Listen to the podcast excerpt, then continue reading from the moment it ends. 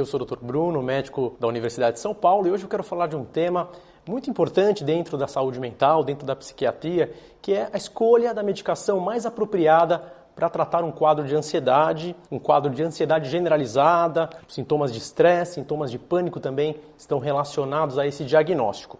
Bom, vamos falar então da questão medicamentosa. Quais são os critérios, o que, passa pela cabeça de um médico quando ele escolhe uma medicação para tratar um quadro de ansiedade? Quais são os aspectos que são relevantes? O que, que a gente não pode deixar passar na hora de escolher a medicação? Muitos pacientes nos mandam mensagem, nos perguntam: olha, eu quero um remédio natural, um remédio natural é melhor, ou qual o melhor remédio para esse diagnóstico? Na verdade, a história é um pouquinho mais abrangente, a gente tem que olhar para outros aspectos. Primeiramente, nós sabemos que a maioria dos estudos que foram feitos na área de saúde mental explica principalmente os aspectos ligados a medicamentos produzidos pela indústria, pela indústria farmacêutica. São medicamentos que são prescritos. Existem também remédios naturais, a gente poderia citar aí uma série deles, fitoterápicos, que também podem ter eficácia e podem ser muito interessantes também em alguns quadros. Porém, muitas vezes esses remédios acabam não tendo tantos estudos para mostrar quais os efeitos colaterais, quais os riscos, e eles existem também, uma vez que são remédios, são drogas, são fármacos também que têm um princípio ativo, embora sejam fitoterápicos, sejam remédios tirados aí à base de plantas. Bom, o foco desse vídeo será principalmente as medicações prescritas, que são aquelas com maior conhecimento, com maior número de pesquisas realizadas, com o maior número de informações para que possamos trabalhar. Quando você vai num, num psiquiatra, num médico que é especialista em tratar um quadro de ansiedade, você vai primeiramente ter esse aspecto avaliado, né? o seu diagnóstico será colocado ali num primeiro plano e a partir daí você irá receber um tratamento que não é só medicamentoso, claro, envolve aí questões como psicoterapia, estilo de vida, alimentação, atividade física, enfim, um monte de aspectos que são importantes, porém, muitas vezes nós sabemos que a medicação é super relevante. E eu vou começar a falar para vocês agora quais os principais aspectos que a gente avalia num caso particular para que possamos introduzir uma medicação e termos sucesso com aquele tratamento. Bom, vamos lá. Primeiramente, nós sabemos que para tratar um quadro de ansiedade generalizada, um quadro de estresse, um quadro de pânico, por exemplo, é super importante que seja um remédio serotoninérgico. Na maioria das vezes, os pacientes precisam que uma medicação atue diretamente aumentando os níveis, a concentração de serotonina em áreas ligadas aos afetos, em áreas do nosso cérebro que regulam as emoções. Então é super fundamental que tenhamos uma medicação que haja com esse mecanismo de ação. Porém, muitas vezes isso pode não ser suficiente. Imagine que uma pessoa tenha tremores, tenha sintomas físicos muito importantes. Em alguns casos, outros neurotransmissores são necessários. Né? Nós podemos falar aqui, por exemplo, de remédios que bloqueiam a ação da adrenalina para evitar tremores. Os beta-bloqueadores seriam um exemplo que nós usaríamos em alguns casos selecionados, situações mais específicas eventualmente medicamentos que atuam até mesmo na noradrenalina, dependendo de algumas características do paciente, isso pode ser interessante para melhorar eventualmente um sintoma depressivo. Se for uma questão mais relacionada à concentração, mais à hiperatividade, são outros mecanismos. Mas, de maneira geral, os remédios para tratar a ansiedade são remédios serotoninérgicos, então são esses os remédios que nós vamos valorizar mais no momento da prescrição. Mas isso é uma questão extremamente ampla, né? Quando a gente fala de um remédio serotoninérgico, nós estamos falando de muitos medicamentos. Agora, qual seria o mais apropriado? O que seria mais interessante dentro de um remédio serotoninérgico?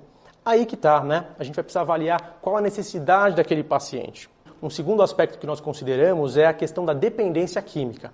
Os remédios que são serotoninérgicos, os antidepressivos que inibem a recaptação de serotonina, eles não provocam dependência química. Então, esse é um aspecto super relevante, super importante. É até um paradoxo que remédios ansiolíticos, que são chamados de calmantes, né, também chamados de benzodiazepínicos, hoje eles não são recomendados para serem utilizados cronicamente, para serem utilizados como tratamento de ansiedade generalizada e pânico. Eles foram os primeiros remédios a serem utilizados com essa finalidade, tinham um efeito muito rápido, muito imediato, mas a longo prazo o risco da dependência química inviabilizava a utilização dessas medicações. Além, é claro, de problemas cognitivos, lentificação de raciocínio, piora da memória, até mesmo risco de desenvolver outras doenças, quedas, uh, eventualmente demências no uso a longo prazo dessas medicações. Então, o grande paradoxo aí que a gente sabe bem hoje é que remédios calmantes, ansiolíticos, né, que são aqueles que atuam imediatamente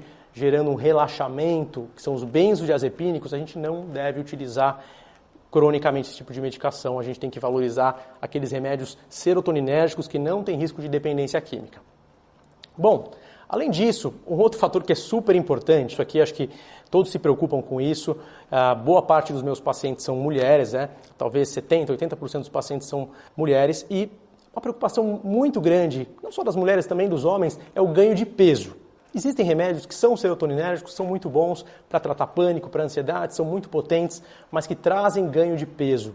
Então imagine um remédio como esse para uma pessoa que já tem o colesterol alto, uma pessoa que tem a glicemia elevada, que tem a diabetes. São coisas super importantes que o médico não pode deixar de colocar no raciocínio, ele não pode deixar de pensar nisso antes de prescrever uma medicação que vá melhorar a ansiedade, mas que vá piorar, por exemplo, o colesterol, que vai fazer a pessoa ganhar mais peso. Então, isso é uma coisa super relevante, super importante e que nós precisamos estar muito atentos a isso. Claro, imagina um paciente que é super magro, que nem se alimenta direito, até gostaria de ganhar mais peso, de se alimentar um pouquinho mais, um remédio ansiolítico que funcione bem para a ansiedade pode ser até muito bem-vindo na medida que essa pessoa vá comer melhor e vai se alimentar um pouquinho mais. Mas é algo que tem que ser avaliado realmente caso a caso. Outro aspecto super relevante é nós pensarmos se o sintoma é agudo ou se é crônico. Se é um quadro agudo, se é uma coisa momentânea, né, e os sintomas estão exacerbados por alguma situação mais pontual, é aceitável utilizar algumas medicações por curto prazo, inclusive os benzodiazepínicos. Isso é uma coisa que a gente pode usar em conjunto por uma, duas ou três semanas num primeiro momento. Né? Então, muitas vezes a prescrição inicial de um remédio como esse é de uma forma e depois ela vai sendo evoluída de acordo com o momento do tratamento. Então, a fase aguda pode ser necessário um tipo de tratamento, a fase depois de manutenção, né, o tratamento de manutenção, depois o desmame até a retirada do medicamento, quando a pessoa recebe alta, são fases que têm que ser avaliadas individualmente e a gente precisa ter cuidados específicos para cada momento. Outra coisa que é super importante, a gente não pode deixar de pensar quando quando prescreve, né? Essa pessoa tem diagnósticos associados, é uma pessoa que tem, por exemplo, um quadro de ansiedade generalizada e junto com esse quadro existe, por exemplo, síndrome do pânico. Se for isso, a gente precisa usar um remédio que seja mais específico, que seja mais interessante para a crise do pânico. Né? Um outro aspecto, por exemplo, é pensar nas questões ligadas a outras doenças, como toque, por exemplo, sintomas obsessivos compulsivos. Imagine uma pessoa que tem um quadro de ansiedade e juntamente tem sintomas obsessivos compulsivos. Isso pode ter uma decorrência muito importante em relação à dose da medicação. Essas pessoas, em geral, precisarão de doses mais altas para que melhorem especificamente a questão dos sintomas obsessivos compulsivos. Um outro ponto que a gente não pode deixar de raciocinar é a questão da bipolaridade. Né?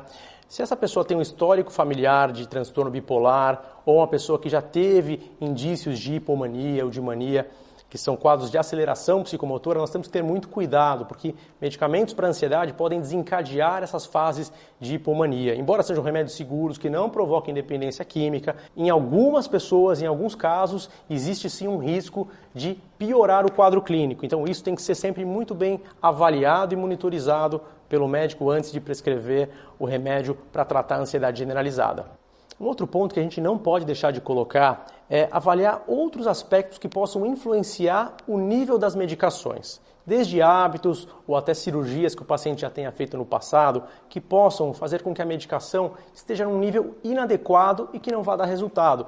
Por exemplo, uma medicação que é muito sensível ao uso do álcool e o paciente bebe álcool aos finais de semana e isso faz com que o paciente não só não melhore do quadro, como possa ter mais efeitos colaterais pelas oscilações da medicação na corrente sanguínea.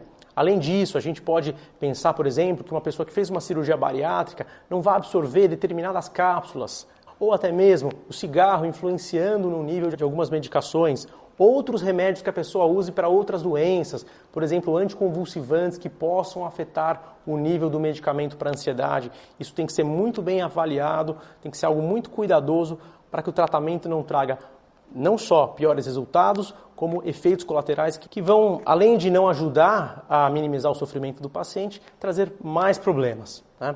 Então, realmente é algo que requer bastante cuidado. Um outro ponto que é indispensável é pensar no sono. Claro, todos sabemos a importância do sono para a nossa saúde. Né? Dormir bem é super importante para o humor, para a energia, para a memória. E, claro, para quem tem ansiedade, um sono de qualidade é uma coisa indispensável.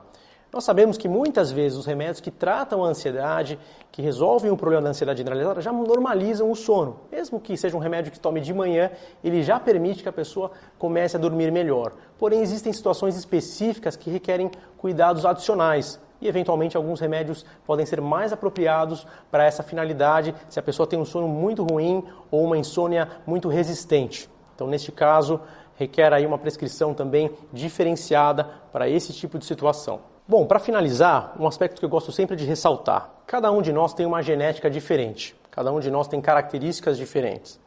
E, é claro, determinados remédios que são muito bons para um determinado indivíduo, para outra pessoa pode ser péssimo, mesmo que tenham as mesmas características, o mesmo diagnóstico, o mesmo peso, a mesma necessidade quanto ao sono, enfim, o comportamento exatamente igual, mas o resultado para uma pessoa será ótimo do ponto de vista terapêutico, para outra pessoa não dará resultado, para outra pessoa, além de não dar resultado, terá uma série de efeitos colaterais por conta de aspectos desde o metabolismo hepático do remédio até a ação no sistema nervoso central. Então é super importante a gente colocar que existe já hoje uma ferramenta super importante que é o teste farmacogenético. É um teste que a gente pode pedir para o paciente de fácil uh, execução e que permite de antemão que o médico saiba quais são os remédios que trarão problemas e quais os remédios que têm maior chance de dar resultado. Sobre esse aspecto da genética, eu ainda vou fazer um outro vídeo que vocês vão poder ver aqui no canal. E se vocês estão gostando, não deixem de curtir, de compartilhar o canal. Sigam também o canal para que vocês estejam aí conectados e acompanhem esses vídeos que estão por vir nessa nova fase. É isso aí, nós nos vemos. Tchau, tchau.